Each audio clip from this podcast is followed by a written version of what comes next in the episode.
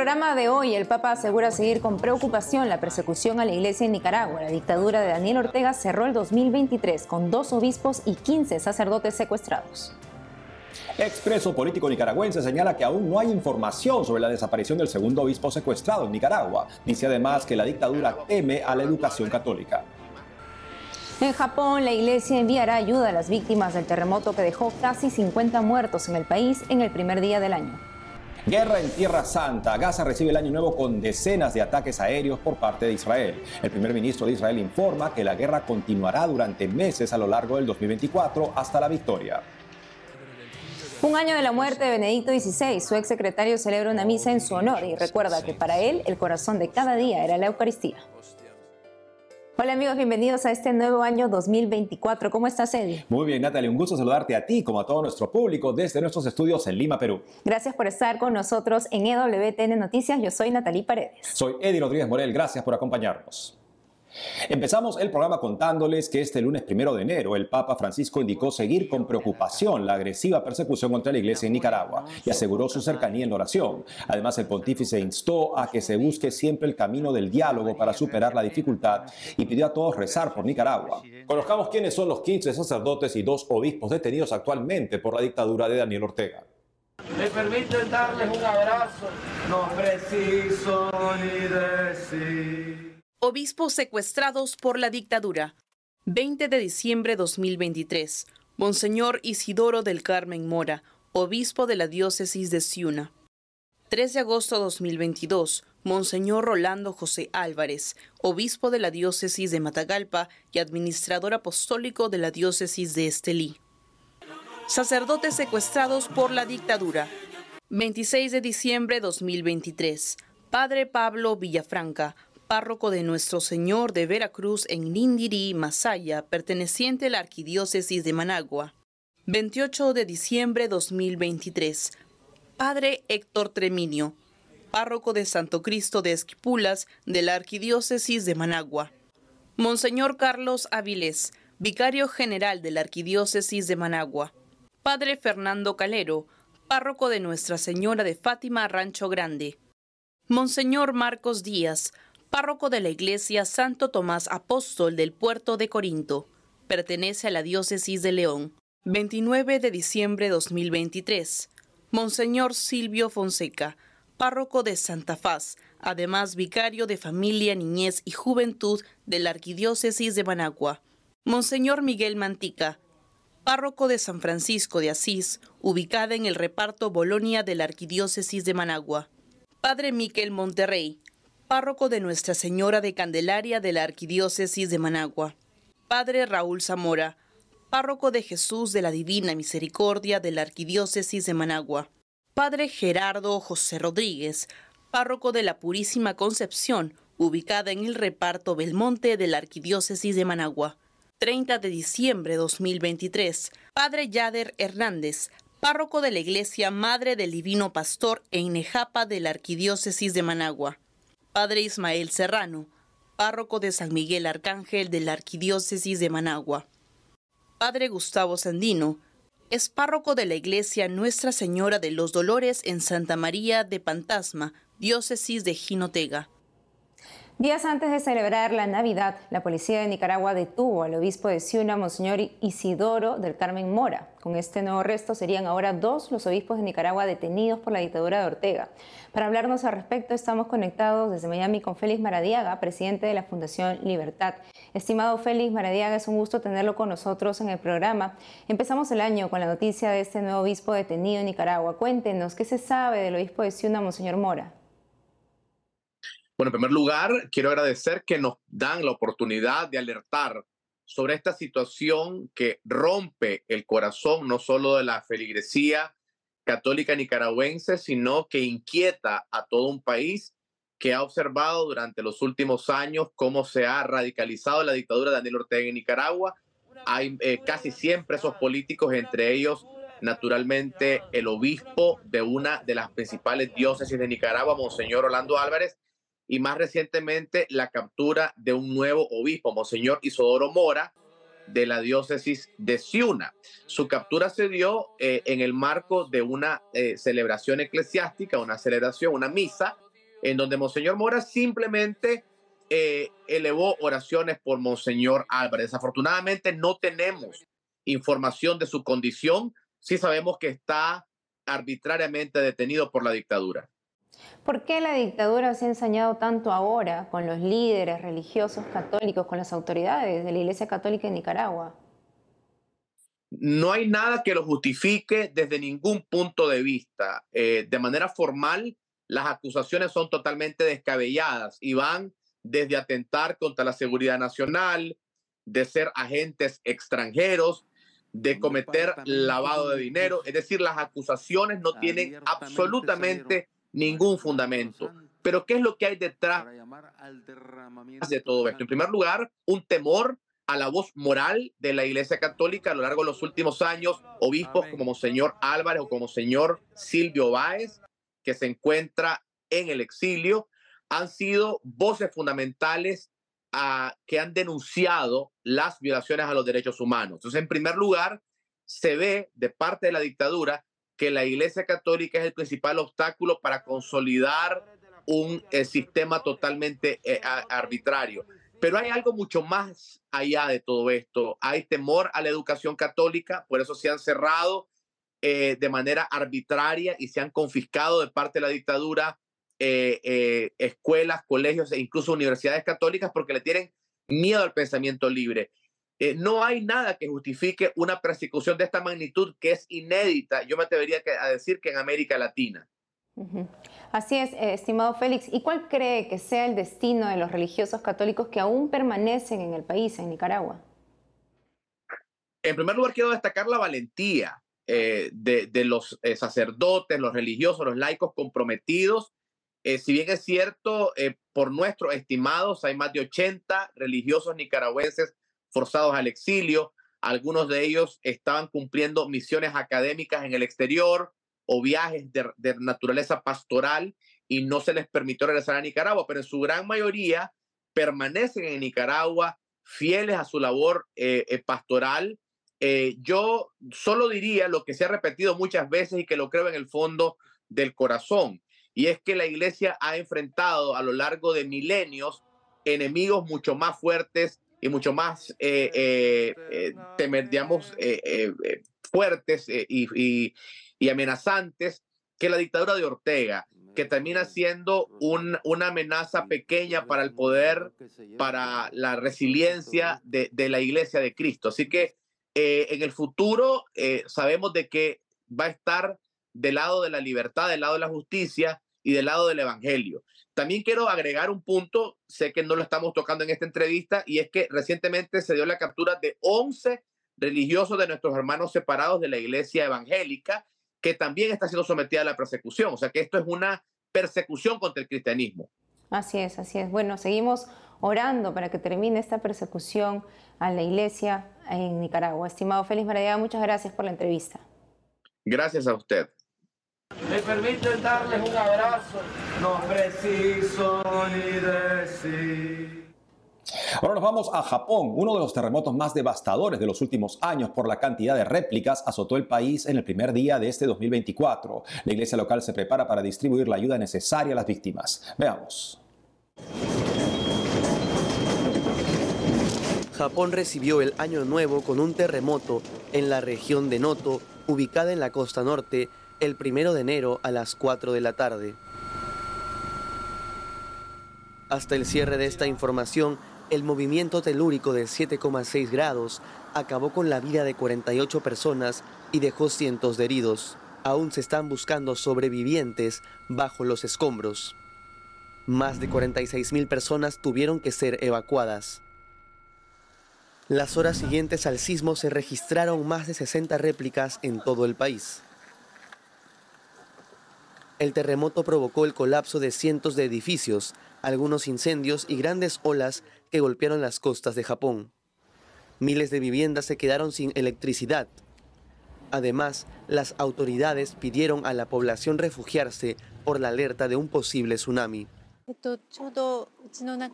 Estaba con mi esposo en la sala cuando de repente empezó a temblar. Pensamos, es uno grande. Traté de sentarme, pero entonces empezó a temblar mucho. Intentábamos evitar que las cosas cayesen, pero seguía temblando. Nuestra casa quedó así después del último terremoto de hace unos años. Acabábamos de reconstruir nuestra casa. No creo que podamos reconstruirla de nuevo. La ciudad de Guajima fue la más castigada por el terremoto. Más de 25 edificios fueron derribados y se presume que debajo de muchos de ellos hay sobrevivientes. El arzobispo de Tokio, Monseñor Tarciso Kikuchi, expresó su apoyo y oraciones por todas las víctimas por medio de un comunicado publicado esta mañana. La Iglesia Católica hará todo lo posible para estar con las personas afectadas y continuar con nuestro apoyo, dijo el obispo en su misiva aseguró que la Conferencia Episcopal y Caritas Japón ya están trabajando para brindarles el apoyo necesario a los afectados. Al cierre de este informe, Monseñor Kikuchi confirmó que no hay registro de daños en las instalaciones de la iglesia en Japón. Ahora nos vamos a la franja de Gaza, que recibió el año nuevo con decenas de ataques aéreos por parte de Israel. La guerra continuará durante meses a lo largo del 2024, informó el primer ministro de Israel, Benjamín Netanyahu, en su mensaje de fin de año. También afirmó que no se detendrá hasta la victoria. En medio de la guerra, los católicos de la parroquia Sagrada Familia, en el norte de la franja, reactivaron el laboratorio de producción de hostias. De esta forma podrán seguir produciendo el pan que es consagrado durante la Santa Misa y gozar de la presencia de Dios en la Eucaristía. La comunidad católica refugiada en la parroquia celebra la Santa Misa todos los días. Veamos cómo celebraron la Navidad en medio de la guerra. 24 de diciembre. Ellos son los fieles de la parroquia Sagrada Familia al norte de la franja de Gaza. De forma mucho más austera, a diferencia de otros años, celebran en su iglesia la Santa Misa de Navidad en medio de la guerra. Este año es muy diferente a los años anteriores. Estamos sufriendo debido a las circunstancias de nuestras vidas. Durante muchos años hemos estado soportando las dificultades de la guerra. No podemos soportarlo más. Hacemos un llamado al mundo. Basta de sufrimiento. Este año fue extremadamente duro y estamos viviendo una atmósfera de tristeza que no habíamos visto antes. En la celebración eucarística los fieles pidieron por la paz y por el alma de las miles de personas que han muerto a causa de la guerra. Entre ellas dos mujeres, madre e hija, asesinadas dentro del recinto de la parroquia por un francotirador de las Fuerzas Armadas de Israel a mediados de diciembre. El padre y esposo de las víctimas asistió a la Santa Misa y pidió por la paz en Gaza. En primer lugar, esta celebración es diferente de todas las demás. Esta es una fiesta de dolor para el pueblo palestino, para nuestra nación cristiana.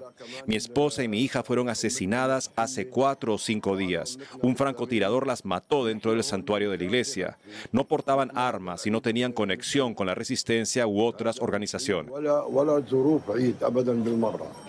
Según informó el padre Gabriel Romanelli, párroco de la Sagrada Familia, después de la Santa Misa, las familias intercambiaron el saludo de Nochebuena. Además, pudieron realizar después de meses una videollamada con el Papa Francisco, que los llamó para desearles una feliz Navidad.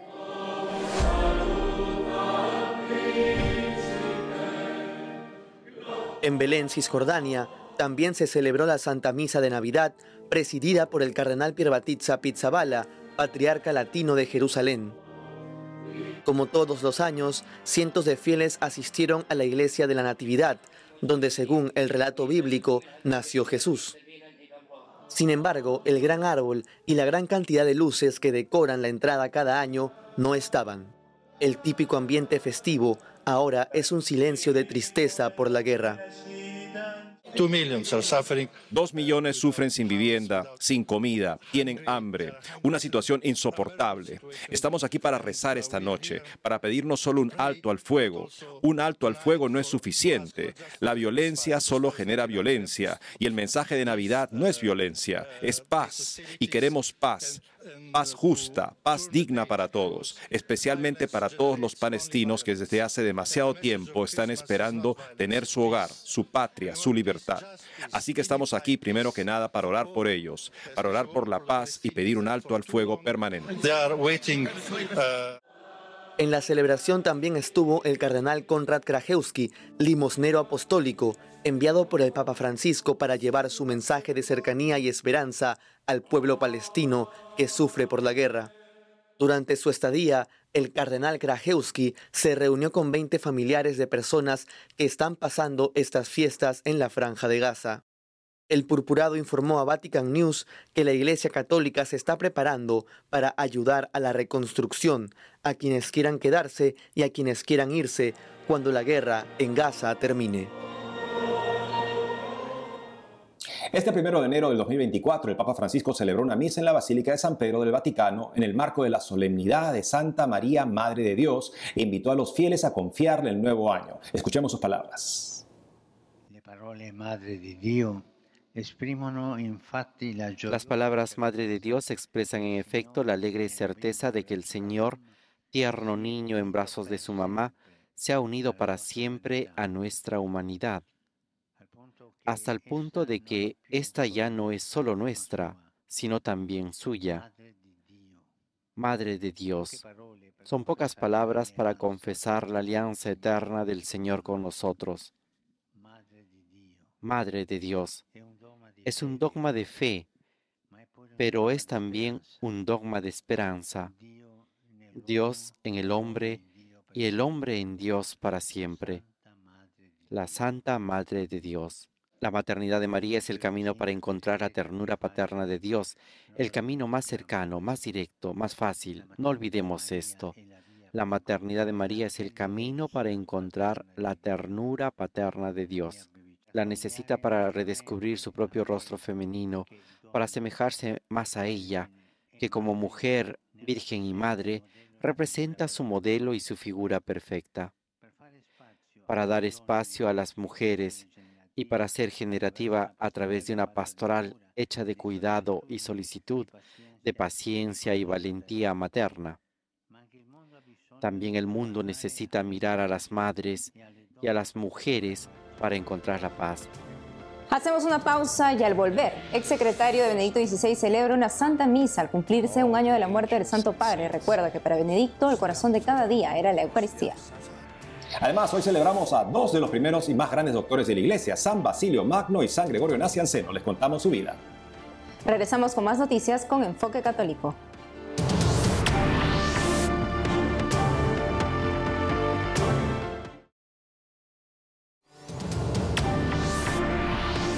31 de diciembre último se cumplió un año de la muerte del Papa Benedicto XVI. Su ex secretario, Monseñor George Gainsborough, celebró una misa en su honor en la Basílica de San Pedro del Vaticano. A las 9.34 de la mañana, la hora exacta a la que falleció Benedicto XVI hace un año, sonaron las campanas de la Basílica de San Pedro. Monseñor Gainsborough recordó a Benedicto XVI por su ejemplo luminoso de trabajador sencillo y humilde en la viña del Señor. Resaltó también cómo Benedicto XVI decidió elegir una fe contemplativa y misionera para seguir formando a la Iglesia Católica como familia y al importancia de la Eucaristía para el Santo Padre, que era el corazón de cada día, su fuente de luz, fuerza y consuelo. Ahora veamos un reportaje del programa Vaticano de EWTN sobre el Premio Internacional Francisco de Asís y Carlo Acutis para una economía de la fraternidad, una iniciativa de la diócesis de Asís junto con el Santuario de la Renuncia que busca incentivar a los jóvenes a realizar proyectos a favor de los más necesitados. Veamos. Carlo Acutis' charity was very local and hidden. La caridad de Carlo Acutis era muy local y oculta. Estaba entre los pobres de la calle, los mendigos, pero él también soñaba con una mañana mejor para esos últimos de nuestra sociedad. Creo que ahí es donde los santos marcan la diferencia. No piensan solo en el hoy, sino en un mañana mejor. Uno de los mensajes centrales del pontificado del Papa Francisco es la fraternidad humana, y en respuesta a ello, la diócesis de Asís instituyó el Premio Internacional Francisco de Asís y Carlo Acutis para una economía de la fraternidad. hoy se ha lanzado el desafío. Organizado por la Diócesis de Asís junto con el Santuario de la Renuncia, la iniciativa pretende inspirar a las personas con escasas posibilidades económicas, especialmente a los jóvenes menores de 35 años, para que se unan y presenten un proyecto que beneficie y satisfaga las necesidades de los más desfavorecidos y necesitados de su entorno. Lucrarse es ocuparse solo de uno mismo. Obviamente necesitamos ganancias en el mundo, pero la cuestión es qué hacemos con esas ganancias. Y aquí tenemos un premio que da a la gente la oportunidad de crear una nueva mentalidad, una mentalidad en la que sin duda ayudamos a un grupo de personas, a menudo procedentes de la calle, personas con necesidades especiales que padecen enfermedades.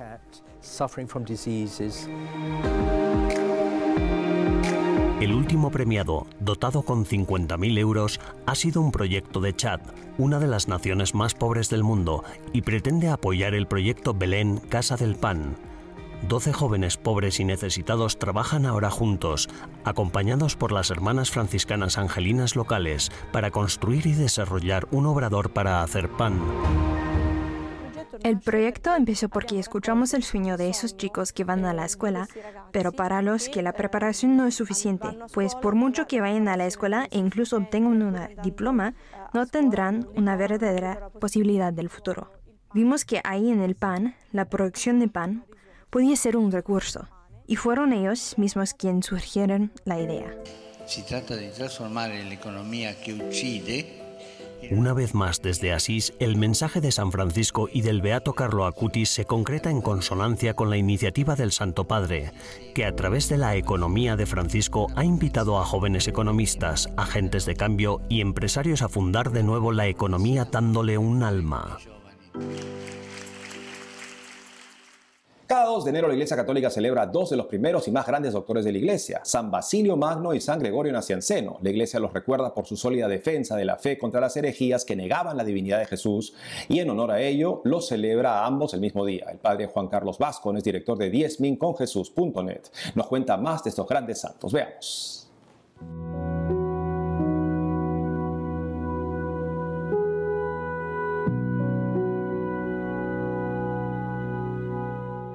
San Basilio Magno fue un hombre de muchísimas virtudes y un hombre que en su tiempo, desde muy pequeño, se veía como alguien que iba a despuntar.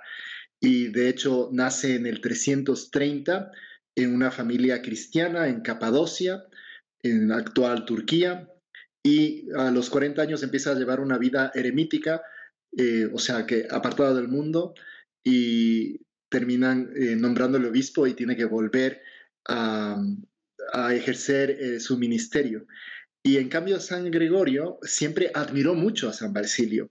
Nace también en el 330 y viajó al principio por razón de estudios y eso le permitió conocer a, Basilio.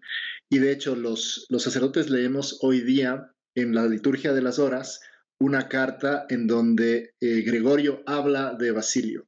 Y es bien simpático porque se nota ahí su amistad. Y ese es el punto que me gustaría tocar hoy día. Entre los santos hay siempre amistad, aunque a veces haya diferencias de opiniones, hay siempre amistad, hay como esa buena onda, por así decir, diríamos en nuestro tiempo, ¿no? Y yo creo que es una cosa que todos tenemos que, buscar en nuestras propias vidas. Hay personas que realmente son muy virtuosas, que se, se destacan por ser muy sinceras o por ser muy buenos trabajadores y, llaman mucho la atención. Pero hay algo que todos podemos ser y todos podemos ser buenos amigos.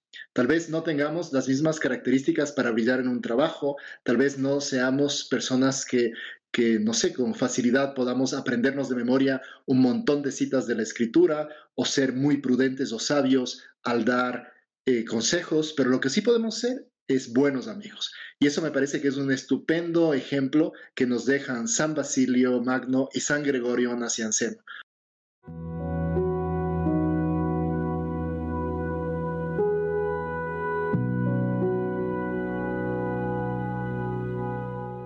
Nos despedimos con una recopilación de las celebraciones de Navidad en algunos países del mundo. Veamos cómo se celebró la Navidad en Bielorrusia, Irak, Australia y Estados Unidos. Hasta mañana.